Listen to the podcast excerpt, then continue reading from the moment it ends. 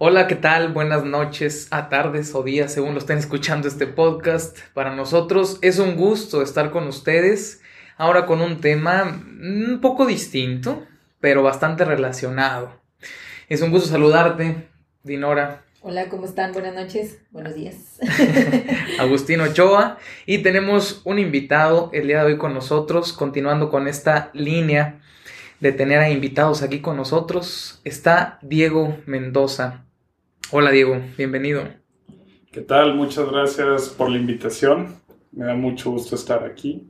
Em, soy Diego Mendoza, soy estudiante de Ciencia Política de penúltimo semestre y vengo pues, muy emocionado a hablar de temas que francamente me interesan mucho, tanto en la cuestión personal, en cuanto a que las he vivido y he visto cómo gente cercana a mí las vive, y también desde una perspectiva profesional o académica en cuanto a lo que estudio.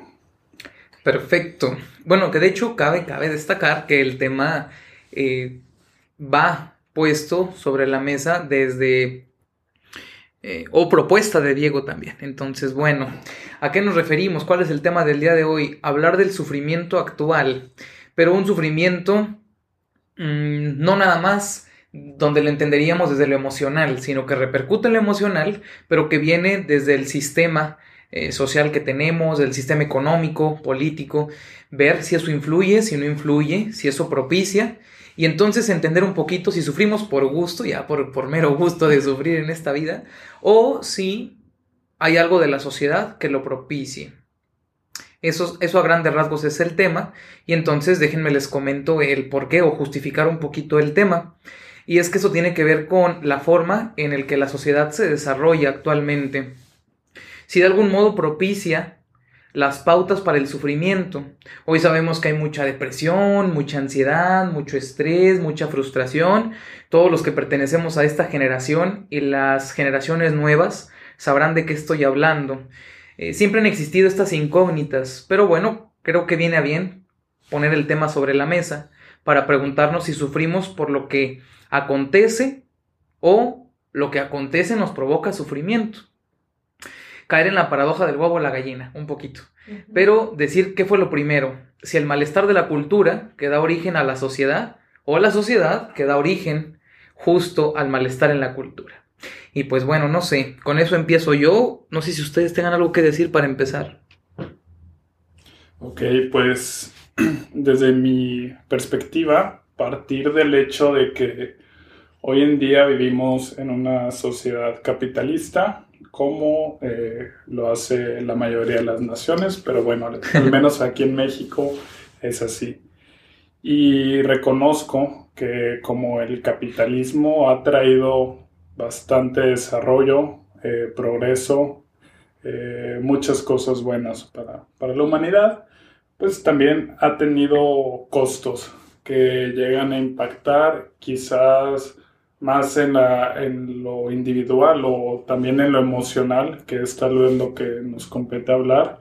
Eh, y yo vengo aquí a más o menos destacar eh, cuáles son esos costos o, a costa de qué es que este sistema se puede desarrollar y es a costa de nosotros mismos, de nuestro tiempo, de nuestra atención, eh, del consumo también y creo que todo eso está muy relacionado a los malestares que, que mencionabas hace un momento.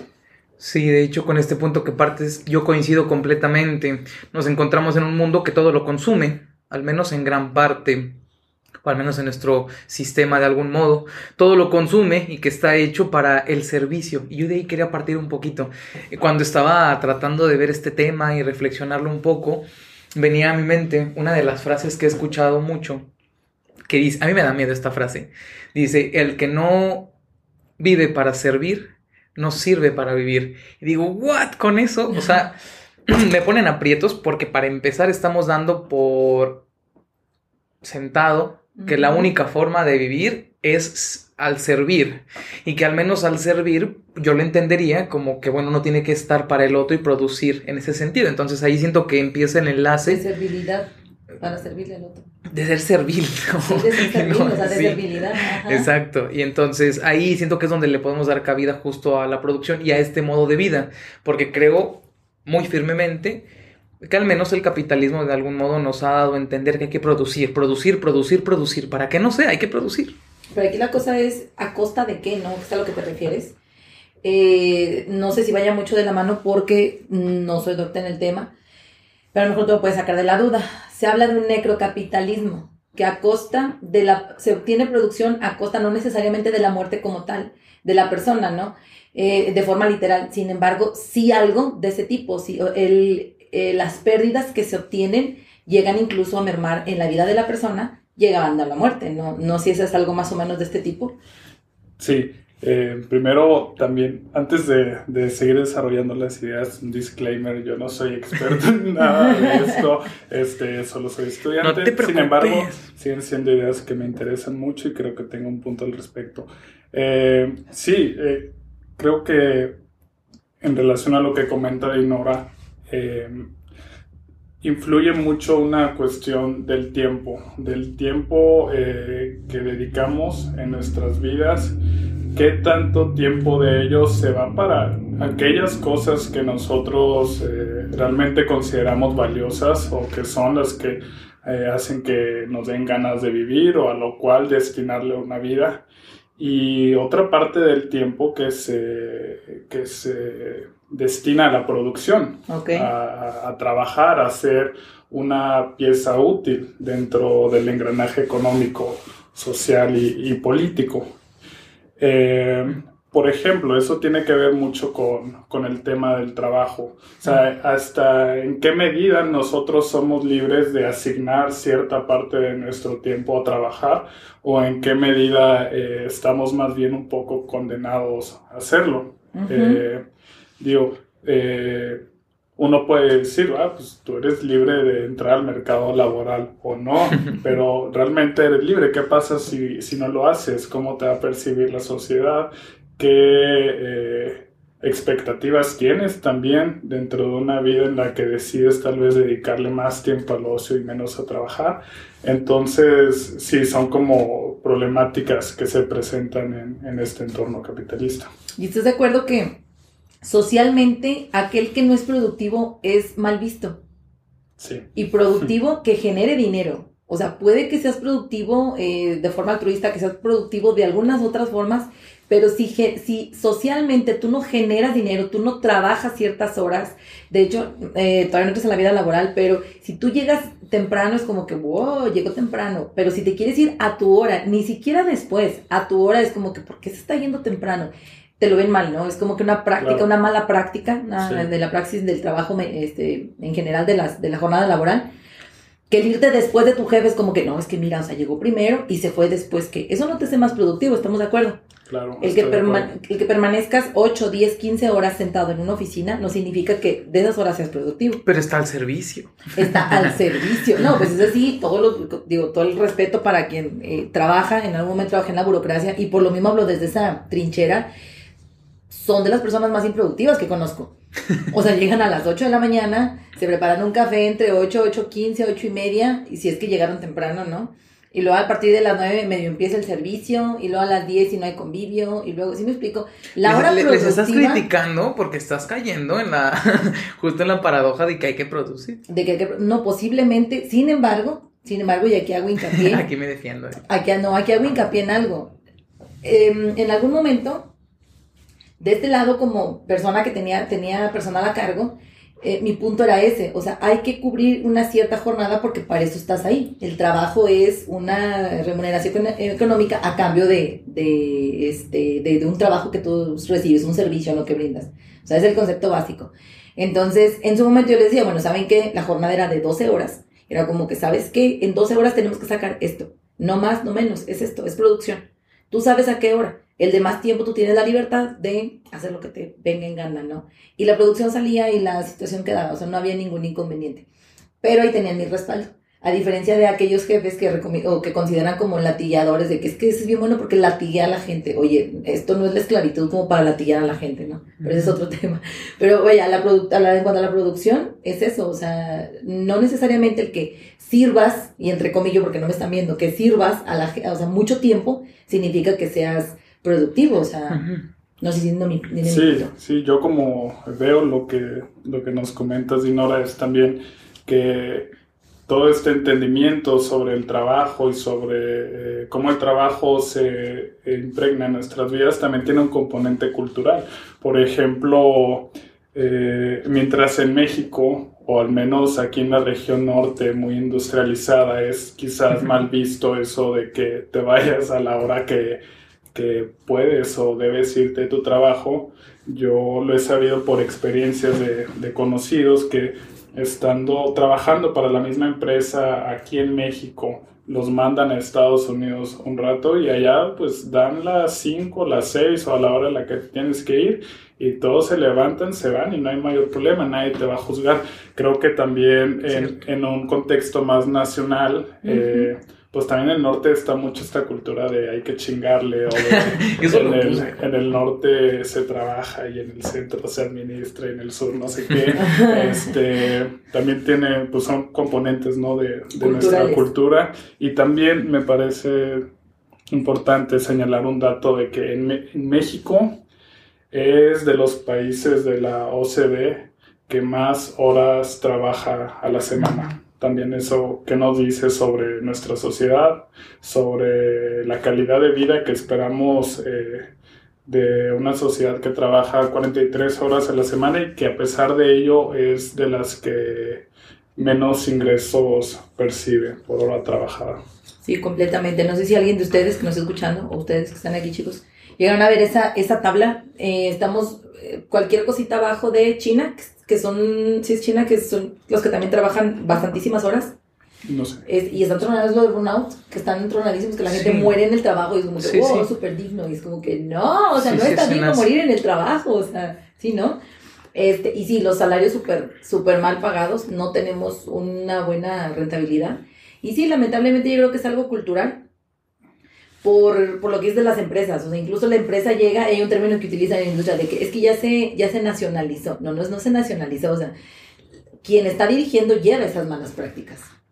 No sé, es que yo creo que aquí es importante. Sí, sí, tenemos entonces como desencadenante, como la, la producción como desencadenante de uno de los factores decisivos en el malestar que tenemos hoy como generación. Creo que habría justo que ver lo que está alrededor de la producción, es decir, ponerla al centro y tratar de ver qué es lo que está alrededor y cómo nos afecta de algún modo. En estas horas, como lo dices, a lo mejor del burnout, en el exceso eh, de trabajo, en la frustración que puede provocar a quien no produce. No sé, creo que estamos muy ligados a la idea de la sociedad de que uno nace, crece, reproduce y se muere, pero en ese lapso terrenal, uno tiene que producir cuanto sea necesario porque así es. Luego, el punto aquí importante que a mí me gustaría destacar es, estamos frustrados porque no producimos lo suficiente y entonces decimos, es que no tengo el mejor trabajo, no tengo eh, la mejor vida, no tengo el mejor carro, la mejor casa, para eso necesito trabajar más y más y más y más.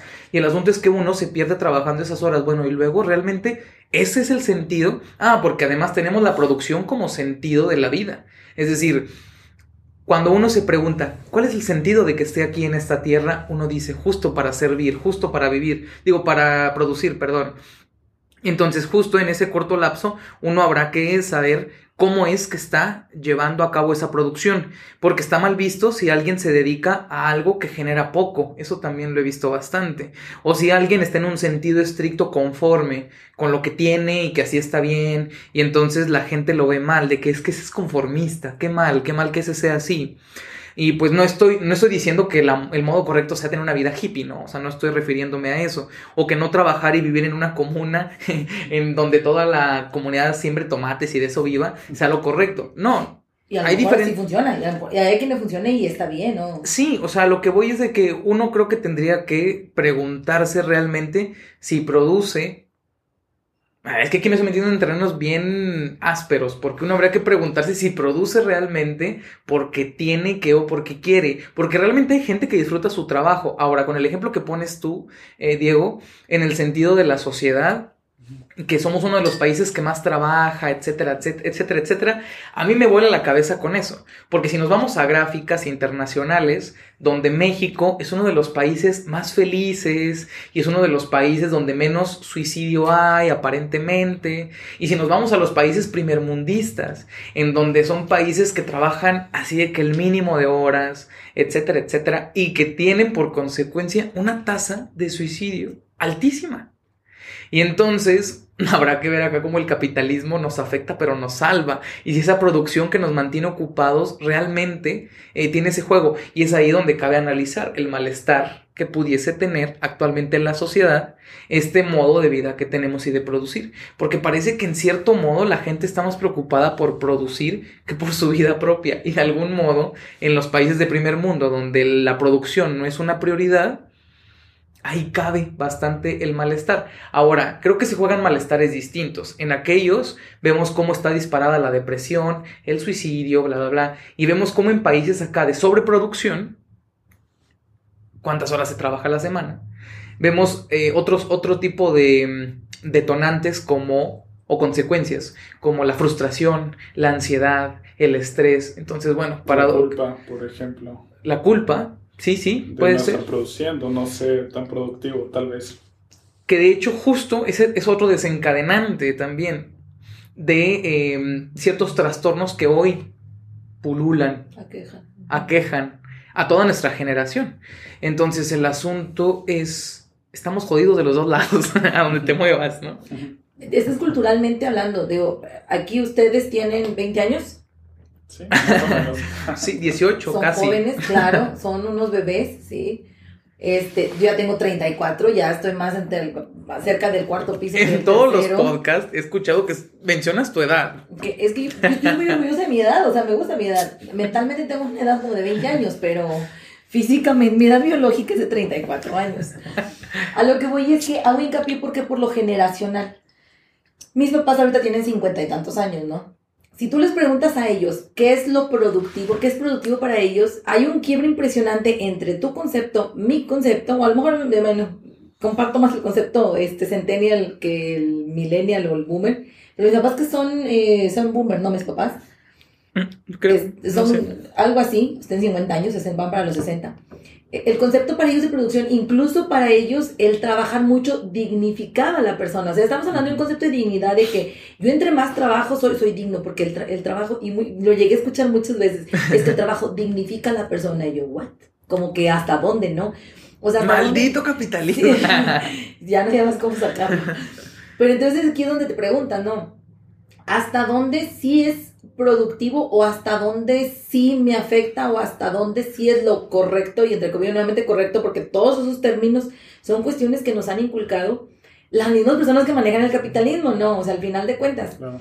No sé si vieron ustedes la película de, de Soul, Mm, No, no la vieron. Sí, no, sí. no he visto. Bueno, el principio así de que, y espero si alguien la vio, eh, no me escuche porque voy a spoilearlo. No, si alguien no la vio. Digo, si alguien no la vio, no, no me escuche. Si alguien ya la vio, pues ya sabe de qué le voy a hablar. Así, o sea, en principio básico, te habla sobre que ahora tienes que pensar en no necesariamente ser feliz, sino que no tienes un fin para venir a la, a- a la vida, no naces con un fin, sino que el fin lo vas como que desarrollando en el camino, este, el fin, no neces- eh, habla ahí de que el chico quiere ser músico y luego su mamá dice que no, no debes de ser músico, debes de hacer algo que te deje de- o sea, que realmente te, te dé dinero, o sea, que produzcas. Y la respuesta de él es, bueno, ¿quién dijo que yo quería comer? O sea, yo quiero ser músico, etcétera, etcétera. Busca su sueño, bla, bla, bla. Pasan una serie de cosas, al final este muere y lo revive, porque pues película, ¿no? De niños. Pero en el principio básico es ese, ¿no? O sea, el decir, bueno, em, la persona, una vez que naces, llegas aquí a la tierra y aquí vas descubriendo tu fin, o sea, que nadie te diga qué tienes que ser, tú puedes ser un alma libre, sé feliz, ¿no? O sea, vamos en la comuna hippie todos y no consumas, etcétera.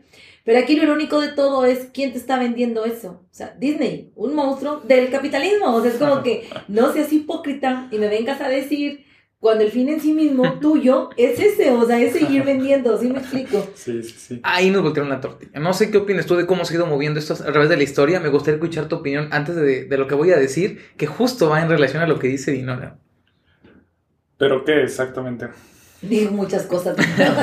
Dijo muchas Habla de cosas, muchas Dinora. cosas esta mujer. No sé, o sea, de cómo a la vez, a la vez, el, pareciera que hay nuevas opciones, se brindan nuevas variantes para vivir Aparentemente en un modo de ser feliz, pero que de trasfondo está el produce, produce, produce. Sí. O sea, para perpetuarlo. Es lo que yo voy a hablar, que justo lo que dice Nora, pero no sé, ¿tú qué opinas? Sí, mira, uno de los eh, aspectos más dominantes que percibo del capitalismo es también el, el lenguaje que crea, ¿no? Mm. Y como lo acabas de mencionar, si es que lo entendí bien, son todas estas nuevas experiencias que te, que te ofrece el capitalismo, nuevas posibilidades, nuevas emociones, sensaciones, al alcance, pues, de, no sé, de unos cuantos pesos o unas cuantas horas de trabajo.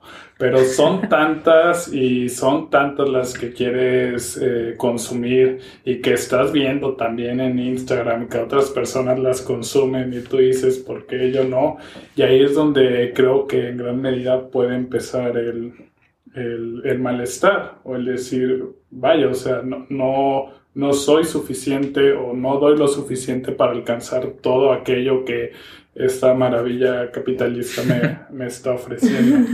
Ahora, eh, también algo que me interesa señalar es como en qué medida eh, realmente nosotros somos libres de decidir si nos queremos incorporar a este sistema o no. Si, por ejemplo, al menos como eh, percibo en cierta forma la educación, como se maneja hoy en día, es eh, edúcate para que cuando te lances al mercado laboral eh, tengas las mejores credenciales y tu perfil sea el más valioso posible, cuando la educación también puede ser vista, no sé, a través del conocimiento eh, y eso también resulta siendo muy gratificante, ¿no? Eh, y aquí solo me estoy basando en, en, una sola parte de, bueno, también una parte muy fundamental, ¿no? Fundamental. Porque la educación pues nos acompaña desde, pues desde niños, este, y sí, lo que percibo es que es de estar eh, lo mejor preparado en primaria para que entres a la mejor secundaria y de ahí a la mejor prepa y de ahí a la, a la mejor universidad para que al final ya cuando te vayas a ofrecer con tu currículum señalando todas tus virtudes, ahora sí que vendiéndote este, de la mejor Vendiéndote. forma, de la mejor forma, este, lo hagas pues de manera adecuada, ¿no? Entonces yo creo que también desde ahí es solo un ejemplo más de cómo tal vez ese, esa capacidad de decidir si queremos o no eh, involucrarnos hasta dónde, pues ya se va moldeando dentro de la misma sociedad. Bien, por eso quería escuchar el punto que tú decías, que de hecho me llevas un paso adelante. En esta, en esta tarde somos uno mismo, wow, wow, porque justo es el siguiente punto que iba a dar, en donde creo, mira, no sé, quiero decir algo antes del siguiente punto, que cuando realmente es un gusto propio el producir y cuando realmente uno está conforme y está bien, pues adelante, yo no es como que le tengo que quitar el gusto a alguien de, no, ¿por qué produces? Claro. No, finalmente si a esa persona le produce, bien, le produce bienestar producir, Sí. está bien, finalmente. El asunto es cuando frustra, ¿sí? Cuando es pesado por compararse lo que producen los otros y lo que yo no. Justo como lo que dices, el posicionarse en por qué ellos sí pueden alcanzar aquella experiencia, aquella forma de vida que yo no. La- sabemos que, que esta parte de este sistema te ha vendido la posibilidad de, aparentemente, todo es de fácil acceso. Uno puede acceder a ser multimillonario. Eso te- esa idea te venden, que uno puede acceder a ser multimillonario. El asunto es que no hablamos de lo que es de fácil alcance, hablamos de lo que es de fácil acceso. Sí, unos tenis pueden estar al, al acceso de todos, pero no es de fácil alcance. No sé si lo estoy utilizando bien el término, pero por ahí. Ahora, Acceso, es que no todos tienen acceso, o sea, están... Ah, de fácil alcance, es cierto, perdón, al revés. Es de fácil alcance, sí, pero no todos tienen acceso. O sería al revés. Es que al final de cuentas es eso, o sea, digo, ya te en cuestión de estatus y demás, pero sí, o sea, ahí está, o sea, ¿quieres un Tesla? Ahí están los Teslas. Pero ¿por qué no puedo comprar uno? Ah, porque todos tenemos acceso, o sea, Ah, no todos Entonces tienen el acceso. están al alcance, son de fácil alcance, pero, Pero no, no. de fácil acceso. No. Ese es el punto. Bien, bueno, ¿y a qué, a qué iba con esto? eh, con lo que justo uniendo el punto que tú decías, que creo firmemente que toda nuestra educación cultural y nuestra educación cognitiva intelectual, en sentido como estricto, como lo decías tú, va guiada a esto. Es decir, en casa nos enseñan que hay que trabajar, eh, nos dicen que hay que chingarle duro para conseguir lo que uno eh, se merece. ¿no? Y entonces ahí le vamos al norte, como el norte también está involucrado en esto, que a ser honesto, si vive en otras partes del país se nota la diferencia de cómo la producción acá es un poco distinta. No digo que es la más bonita, es distinta nada más. Y esto es reforzado o es acompañado de un sistema educativo en donde a uno, como infante, porque uno apenas está tiernito de 5 años en la primaria, le obligan a trabajar por competencia intelectual. Es decir, de aquí el mejor es el que va a, le va a ir bien, ¿no? Al que no sea el mejor de ustedes, pobrecito, porque le va a ir muy mal en la vida. y lo peor es que terminan diciendo, va a tener un trabajo poco digno, ¿no? Y entonces al, más inteligente, al que le vaya mejor en calificaciones, ese tipo sí le va a ir súper bien, que no es cierto. Y entonces aquí entra Darwin, ¿no? Se asoma Darwin un poquito con eso de la selección y la, adaptación y todo el rollo. Y entonces aquí es donde algunos irán sobreviviendo a través del paso del tiempo y serán ellos quienes formen el futuro de nuestro país. Nos, nos venden necesidades de la educación que se, se refuerza con la trinchera de la educación en casa. Me explico, entonces es ahí como irlo reforzando. Ahora la pregunta que cabe hacer a lo mejor o apuntar es cuál es la función del Estado dentro del sistema económico en el que vivimos. Porque aparentemente el Estado es quien trataría de velar por aquellos intereses y por lo mejor, ¿no? Entonces ahí se introduce de algún modo en la educación. Y yo creo que la principal tarea del gobierno, según el capitalismo, no sé, ¿qué opinas tú? Es controlar los fallos del mercado, de algún modo a modo general. Yo no soy experto o no lo estoy estudiando, pero además debe evitar que el sistema derive en situaciones de abuso y fomentar la competencia ante todo. Por eso el sistema de competencias y hay que irnos creando en ese sistema, bla, bla, bla. El asunto es cómo creo que puede ser un modo de perpetuar este cuidado del mercado, justo con lo que decía Dinor enlazándolo manteniendo la educación de esta forma. Hoy la gente no nada más se educa en la escuela, se educa en Netflix y otras plataformas y bla, bla, bla, en, Disney más, en Disney Plus, ¿no? y entonces todo este asunto. Y justo ahí es un modo en el que encuentra vías para perpetuar y educar a otros a través de esa perspectiva. Lo pongo sobre la mesa y me voy. Es todo. Eh, ok. Me parece muy interesante cómo relacionas la idea de los mercados y, y el Estado. Eh, es cierto, una tal vez empíricamente o en los términos más racionales y fríos, eh, uno de los principales propósitos del Estado es justamente aliviar esas fallas de mercado y hacer que los mercados operen de la manera más eficiente posible. Eso de entrada tiene un gran peso eh, moral o ético, hacer que la sociedad llegue a un punto más óptimo eh, en términos económicos a lo que ahorita está. Si se puede hacer un poco mejor, pues claro que el Estado lo haga. Pero también eh, creo que existe un peligro o, o cierto malestar, cierto mal en entender al Estado como un mercado más o en función de los mercados, mm. cuando los mercados en realidad no son un, fin en sí mismos, los mercados también corresponden como a los intereses que nosotros como personas eh, creamos dentro de ellos y que muchas veces los mercados pueden derivar en situaciones muy injustas o de mucha desigualdad.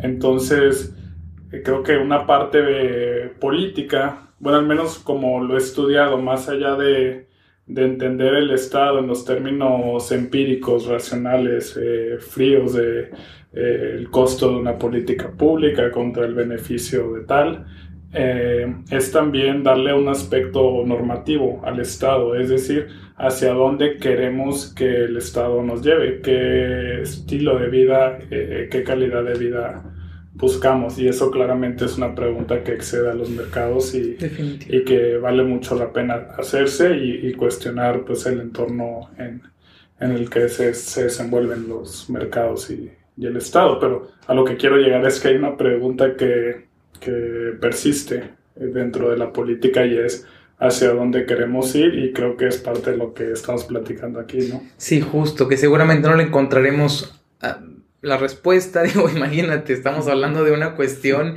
no sé, ni siquiera si nacional, yo creo que internacional. Claro, sí. Sí, entonces nos, me vuela la cabeza. El asunto es que pareciera que acá, no sé qué tan cierto es, y lo digo sin temor a equivocarme porque sé que estoy equivocado, en qué medida realmente nosotros llevamos al mercado o el mercado nos lleva para aquellos que dirigen. ¿En qué sentido lo digo y cómo la educación? Parece que el mercado está criado y creado. ¿Por qué hago estos dos sentidos? Creado justo para poner las variables que garanticen que eso se va a perpetuar de algún modo, y criado porque a quienes pertenecemos a este sistema nos están criando de esa forma. ¿Cómo lo puedo justificar esto? Pues porque la educación la mantienen en carreras que propician un pensamiento productivo y no un pensamiento crítico. Cada vez vemos menos eh, que alguien se forma en filosofía y vemos más como alguien se forma en marketing, en redes, pululan las carreras de administración de empresas, eh, neuromarketing, no sé cuántas especialidades, recursos humanos, conta, ¿sí? Las ingenierías también están en demasía cada vez. No digo que estén mal, no estoy menospreciando ninguna carrera, no digo que no tengan eh, algún modo de ser válidas, sino me refiero de que cada vez vemos cómo éstas se producen, ¿sí? O cómo se establecen mm, para que tengan un mayor, un mayor alcance, un fácil alcance Sí, sí, es que ahora estoy en lo correcto, no como ahorita que lo tenía equivocado. Ah, acceso alcance, no sé, me confunde. Pero en ese sentido, vaya, que uno puede decir, quiero estudiar eh, recursos humanos, quiero estudiar no sé qué tal cosa.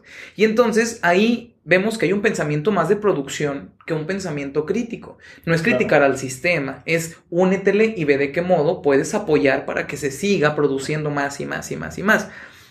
Dinora y yo estamos muy de cerca con las empresas ahorita, este, de algún modo u otro, y vemos cómo esto intenta ser infinito, de algún modo. Y es prioridad.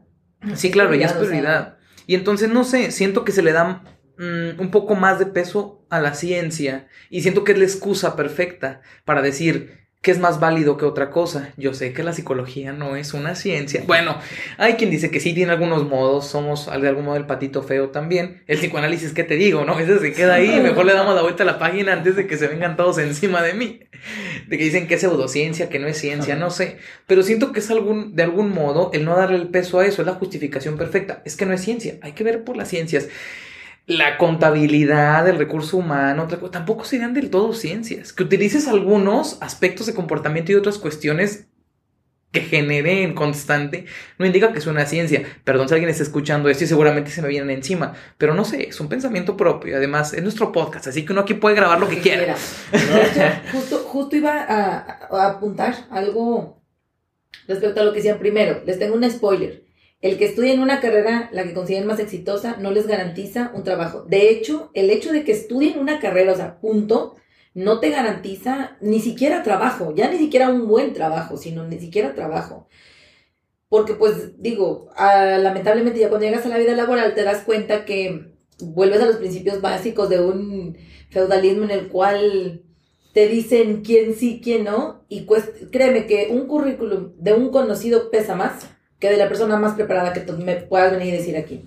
¿Por qué? Porque están los compromisos, ¿no? Entonces, ya desde ahí, spoiler alert, este, chavos, no necesariamente el estudiar una carrera de renombre significa que tengas éxito, o sea, para empezar, ni mucho menos que vayas a ser productivo, en ese sentido en el que están haciendo la producción.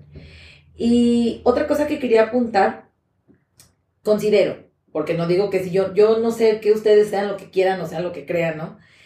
Pero considero que al existir menos pensamiento, precisamente, menos pensamiento, y no tanto a lo mejor crítico en sí, sino menos cuestionar, o sea, ya no cuestiona, la gente no cuestiona, la gente sigue masas, sigue olas, y de esto se vale la fuente, es, parte de lo que, de la base del capitalismo, no me dejan mentir, el cómo satisfacer las necesidades de los demás, pero ¿cuáles son mis necesidades? Entonces, o sea, me estás satisfaciendo las necesidades que tú mismo me dices que son mis necesidades. Es como que, dude, en la mañana me levanté y sigo respirando por obra y gracia de, de, de, algo físico, no porque realmente sepa ni siquiera cómo hacer, o sea, hacerlo, ¿no? Es algo automático. Para que me vengas a decir tú que yo necesito el iPhone 12 cada año, un iPhone nuevo cada año, necesito un carro este, eléctrico, necesito vivir en la mejor residencia del norte de Saltillo, porque estamos en Saltillo, ¿no? Este, o ser una señora San Petrina, ¿no? O sea, ¿quién te dice que esas son mis necesidades? Pero al no cuestionarte, y aquí es donde hablábamos un poco de la zona de confort y conformismo, te sometes a un rebaño, te sometes al conformismo a decir, es que si no digo esto, me van a ver mal y no voy a ser aceptado y no voy a encajar y mi vida no, y me explico, ¿no? Pero yo creo que cuando tienes, y esto pues también te lo da mucho la edad, ¿no? Cuando ya tienes cierta, no por mí yo no lo tengo, todavía estoy en busca de... Está bien. Porque Agustín se está burlando de mi, de mi corta edad. Pero sí te puedo decir que mis necesidades ahorita son mucho menos banales, por no decir las capitalistas, que a mis 20 años. Y considero que está bien, o sea, la juventud para eso es, para, a lo mejor quizá para malgastar, para hacer, porque es de la forma en la que aprendes, o sea, si no te enfrentas a ese tipo de situaciones, ¿en qué momento vas a decir, ah, ya aprendí la lección? O sea, porque tampoco voy muy en contra, y aquí yéndome un poquito, estoy muy en contra de los coach, eh, de, no de todos los coach, pero sí de aquellos que fomentan como verdad absoluta el echaleganismo, el que si le echas ganas te va a ir bien, no es cierto si trabajas un chorro, o sea, es pobre, el que es pobre es pobre porque quiere, no es cierto, o sea, vayan, díganle eso a la gente de Corea del Norte, que es pobre porque quiere, o sea, ¿sí me explico? Ay, ¿para qué te vas tan lejos? O sea. Bueno, es un ejemplo, o sea, de, hablando ya de, de, potencias mundiales, ¿no? O sea, si nos vamos a ese punto, ¿por qué no ha salido? O sea, ¿me vas a venir a decir a mí que es porque no trabajan? No lo creo. Pues yo creo que es porque tienen un plan de vida no definido. que es porque no se han fijado verdaderas porque no metas. almendras y se levantan las 5 de la mañana todos los días. Es porque todavía están consumiendo gluten. Gluten, no son gluten. es que consumen además de gluten murciélago. No, no, no es, eso, es otra cosa. No sé qué piensas al respecto de eh, sí, creo que eh, bueno, una idea que se me viene a la mente con lo que dices, Dinora, y también con algo que había mencionado anteriormente Agustín, es eh, un concepto, una idea que, que he estudiado en mis clases. Y al mismo tiempo es el título de un libro, el cual les recomiendo, que se llama La trampa de la meritocracia, ah, de Daniel Markovitz, es el autor. Em, y es justo como eh, Muchas veces las desigualdades en nuestra sociedad hoy en día se justifican a través de la meritocracia. Pues si tú le echaste más ganas, obviamente a ti te corresponde eh, algo mejor que lo que yo tengo, ¿no?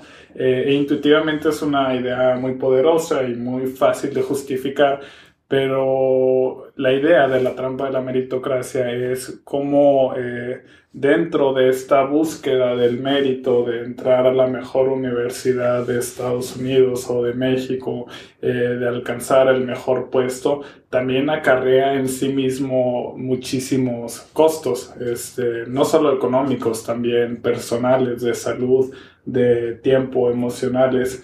Entonces, a lo que apunta eh, más o menos esta teoría es que pues, a donde vayas, ya sea al echaleganismo o, al, o a la otra opción, quizás no hay mucha alternativa. O sea, ninguno de los resultados es realmente ideal u óptimo. Bien. Sí, creo que con esto que dices, cabe bien volvernos a preguntar, no sé, lo que, con lo que empezábamos el tema. Bueno, ¿para qué preguntarnos esto o, para qué mencionar todos estos temas? ¿no? Creo yo que porque cabe destacar que ese tipo de problemáticas ayudan o propician, o ese tipo de variables, propician a un malestar en donde hoy las generaciones se encuentran, tanto físico como emocional, ¿no? Lo podemos ver. Y entonces preguntarnos cómo esto influye, o al menos yo como psicólogo me pregunto, cómo esto influye, o si es que influye, para que se dispare un poco la depresión, la ansiedad, la angustia, bla, bla, bla, la frustración en toda nuestra generación. Y no sé, yo creo que los cánones son sumamente estrictos, porque creo firmemente que hoy nuestro mayor verdugo no está fuera sino que bastante astuto el sistema se encargó de ponerlo dentro de nosotros, en donde yo, yo creo tanto lo que está afuera que ya lo tengo de algún modo introyectado y entonces ya no necesito que alguien más me lo diga. Basta con que yo me meta 10 minutitos a Instagram, a Facebook, a cualquier red y entonces yo me empiece a preguntar por qué no estoy haciendo aquello que tendría que hacer para conseguir aquella vida que aparentemente necesito o que debería de alcanzar, ¿no? Y que posteriormente, pues eso nos lleva a una frustración enorme. Pero justo porque eso nos lo inculcaron desde nuestra formación educativa y cultural. Y solo esto viene a reforzarlo. Que nos enseñan a obedecer, no a cuestionar, justo como lo que decías, y no a preguntarnos por qué esto tiene que ser lo adecuado para mí. Suponemos que es lo adecuado para mí, más no sabemos si realmente es lo que queremos. Y esto me hace pensar eh, en alguna forma en el algoritmo, no sé, de, la, de, hoy de la tecnología, en cómo justo eh, nos conoce mejor que a nosotros mismos. Es decir, es un algoritmo, un algoritmo bastante fum, tajante. de acuerdo. Que te conoce más de lo que tú te conoces y sabe qué quieres antes de que tú lo quieras. Y eso está súper creepy si nos ponemos a pensar. es que es el punto. Pero de algún modo. sabe lo que tú quieres. Tú que, a ver si que tú crees ¿Qué es lo que quieres? No sé, a mí el otro día yo estaba pensando en unas pantuflas y ya las aparecía, entonces yo creo firmemente en que el algoritmo sabe lo que necesito. Imagínenme, imagínense como el meme del conspiranoico que está así con el pizarrón y los ojos saltones, o sea, para mí es como que es que eso no es así. Considero que no necesariamente es, precisamente tú lo has dicho, el, el algoritmo te lee, pero no te lee, lee las variables. Si ya te pusiste a ver calzones de cebra y luego te pusiste a ver este, camisas animal print, acto seguido te va a mostrar algo de animal print. Es como que, ¡Oh! eso completa mi outfit. ¿Cómo lo supo? Pues porque estás viendo cosas de ese tipo, ¿no? Entonces el algoritmo, digo, es algo muy burdo. No sé, yo sí confío en él. Shane me dice que. Claro. Entonces, mira, ese es otro punto. La ropa, em, eh, la fast, fast fashion, que es la ropa, la, la moda rápida. ¿Cuántas cosas ¿Cuánta gente dura con una sola prenda años? Como que no, porque ya pasó de moda. Oye, sigue siendo útil. O sea, ya, ya la moda es utilitaria, o sea, no es utilitaria, más bien ya en inversa, no es utilitaria, sino que viceversa, al revés. Aquí es lo que está de moda porque los demás dicen que es lo que me tengo que poner. Y si no lo uso, soy el raro, no soy la rara. Y es como que siento que de ahí parte mucho eso. O sea, la necesidad de aceptación. La necesidad de aceptación y de encajar.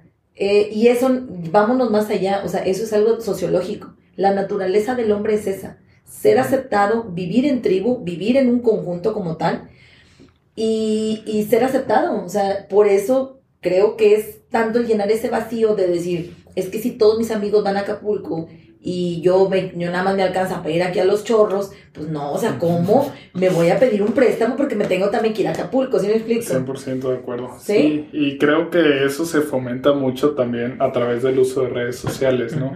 Y que es un componente... Eh, pues primordial para entender como las sociedades de hoy en día y también para entender los, el capitalismo de hoy en día, eh, todo el consumo que se genera dentro de estas redes también tiene una cuestión política, por ejemplo, el, pensar en cómo un grupo de programadores en Silicon Valley que hace un código perfecto en Instagram para que eh, para moldear tu pensamiento, para tenerte eh, todo el día pegado al celular consumiendo, consumiendo más, cómo es que ese grupo de programadores llegan a impactar tan significativamente en la vida de millones de personas, no solo en Estados Unidos, sino en todo el mundo.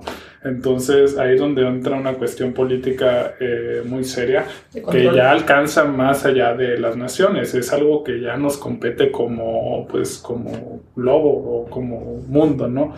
Eh, según yo está más o menos comprobado científicamente que Eso no suena muy convincente. Pero, ¿Fue el artículo, disculpa?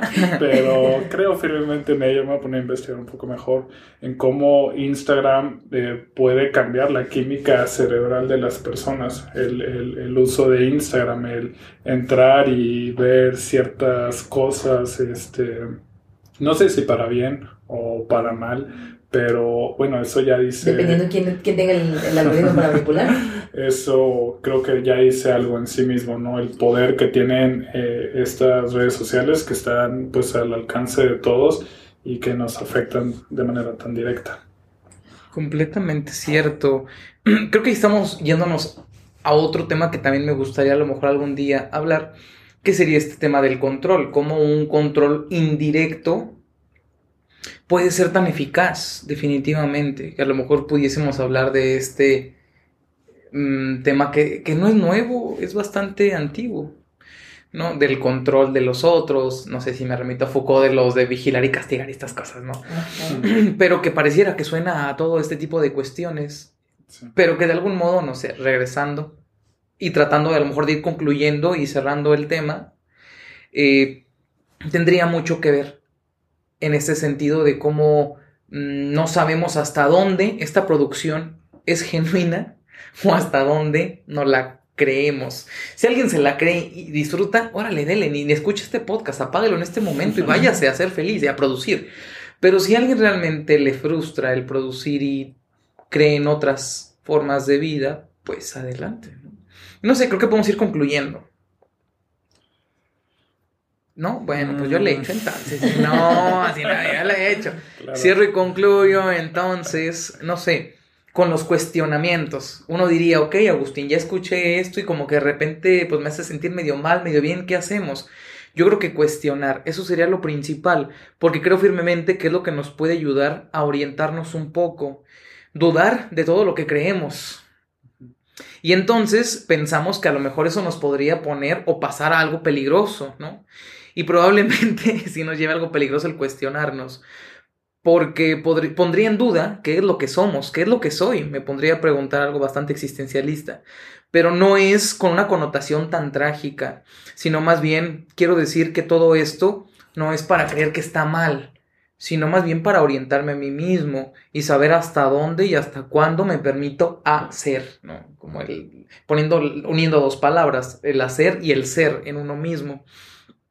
Que el cuestionarnos si estoy haciendo esto porque tengo que o porque quiero, es- eso nos va a ayudar a orientarnos, creo, y a saber por cuál sendero estamos caminando y por dónde nos gustaría caminar. Está bien, si uno tiene que usar estas variables que nos da la vida, pues ni modo, pero pues úselas para su bienestar y listo. Y no sé, es con lo que terminaría. Dudar de lo que somos, que no es para dudar de nosotros mismos, sino para reafirmar lo que realmente queremos y lo que realmente no. Claro. Diego, ¿algo que quieras agregar? Eh, pues muy en la línea de Agustín, eh, invitar a la reflexión, eh, salirse un poco de la ansiedad o de, eh, ¿cómo decirlo?, de la... de esta rueda que va girando muy rápido y que pocas veces nos permite pararnos a cuestionarnos dónde estamos y hacia dónde vamos. Este, creo que en sí mismo eso es algo muy valioso, sobre todo en las sociedades de hoy en día, este, donde cada vez nuestro tiempo más se consume en, trabajar o en consumir o en otras cosas y, e invita muy poco a la reflexión sobre nosotros mismos y también a involucrarse quizás políticamente eh, en sus espacios de trabajo. Creo que es, es la, una de las partes primordiales donde podemos hacer un cambio, eh, exigir las mejores condiciones posibles, condiciones dignas, eh, y eso es un acto político, creo, este, muy válido. Eh, yo no creo que, que esté bien que sean pocas personas las que le digan a toda una sociedad cómo es que deben de trabajar y no aquellas personas que trabajan quienes deban decir o puedan decir eh, cómo es que quieren trabajar, ¿no? Y creo que eso en sí mismo puede mejorar mucho la, la calidad de vida de, de, de, quienes trabajamos. Y pues nada, creo que eso es todo. De mi ¿Es parte. cuánto? Así es. Pues por mi parte, eh, igual chicos, la verdad, este es un consejo, yo creo que no, por lo menos me lo han dado desde que tengo memoria y es lee. Y fue algo que en la carrera siempre me dijeron y algo de las cosas destacables que me llevo es eso, lee, o sea, lean, lean. Y no necesariamente lean para que se formen la creencia de una persona o, o creen esto, el hombre de paja, al decir, ah, pues es que es lo que me dijeron y es eso, y eso, y eso, y idolatrarlo. No, no, no, no, no. Sino para producir. Ah, claro. Peor tanto, Si ponen ¿no? al revés este podcast, no, dice, tienes que producir, tienes Ay, que no. producir. No, eso es muy, es muy, eso es muy de los, de los 90 de Gloria Trevi. La cosa aquí es que, ay, me fue la idea. La cosa aquí es que lean, ¿en qué sentido? En el que no te quedes con una, o sea, no, no, no se crean las verdades absolutas. Cuestionen, lean, pregunten, y si está mal, cambien de pensamiento, cambien de posición, cambien de ideología. hago hincapié siempre en la edad que tengo porque eh, hay un poco de experiencia ahí. Mi pensamiento a los 15 no era el mismo que a los 20, en específicamente ahorita en cuanto a la eh, producción, consumismo y demás, que ahorita mis 30 años. O sea, mis prioridades han cambiado y estoy segura que para, es más, ni siquiera para pasado mañana posiblemente van a ser las mismas necesidades, no van a ser otras. Pero precisamente eso, eh, fundamentarlo, tratar de leerlo, no quedarse con nada. El libro que recomendabas era La, la trampa del, de, la meritocracia. de la meritocracia. ¿El autor? Daniel Markovitz. sí, está, está bueno, lo empecé a leer, entonces sí tiene sus cosas y no significa que por eso, no, no, ya nos dijo, entonces vamos, a, no, no, no, o sea, mm. generen eso, o sea, bueno, me agrada esto, me agrada lo otro, me gusta esto de esta persona, cómo piensa, llevarnos eso, llevarnos eso y al final de cuentas preguntarnos ¿qué es lo que queremos? Digo, es la pregunta del millón, ¿no? Pero realmente lo que quiero es lo que me dicen que necesito o qué es lo que realmente necesito. Cuestionarnos un poco más, conocernos un poco más y pues ahora sí que como Sócrates, no, yo solo sé que no sé nada. Por dos. Por tres. Eso, cabe creo que siempre la duda de todo, dudar de todo, hasta de sí mismo. No confíen en sí mismo, ni siquiera este, somos conscientes de lo que pensamos. Pero bueno, Gracias, Diego, por estar aquí con nosotros. Muchas gracias a ustedes por la invitación. Me gustó mucho platicar de cosas que me interesan mucho. Qué bueno, esperamos tenerte de vuelta pronto. Gracias. Dino, como siempre, un gusto estar contigo. Si llegaron hasta aquí, háganoslo saber. Sí, cuéntanos un poco qué les parece, qué opinan. Y bueno, pues vámonos entonces y con esto acabamos. Gracias, buenas noches. Adiós.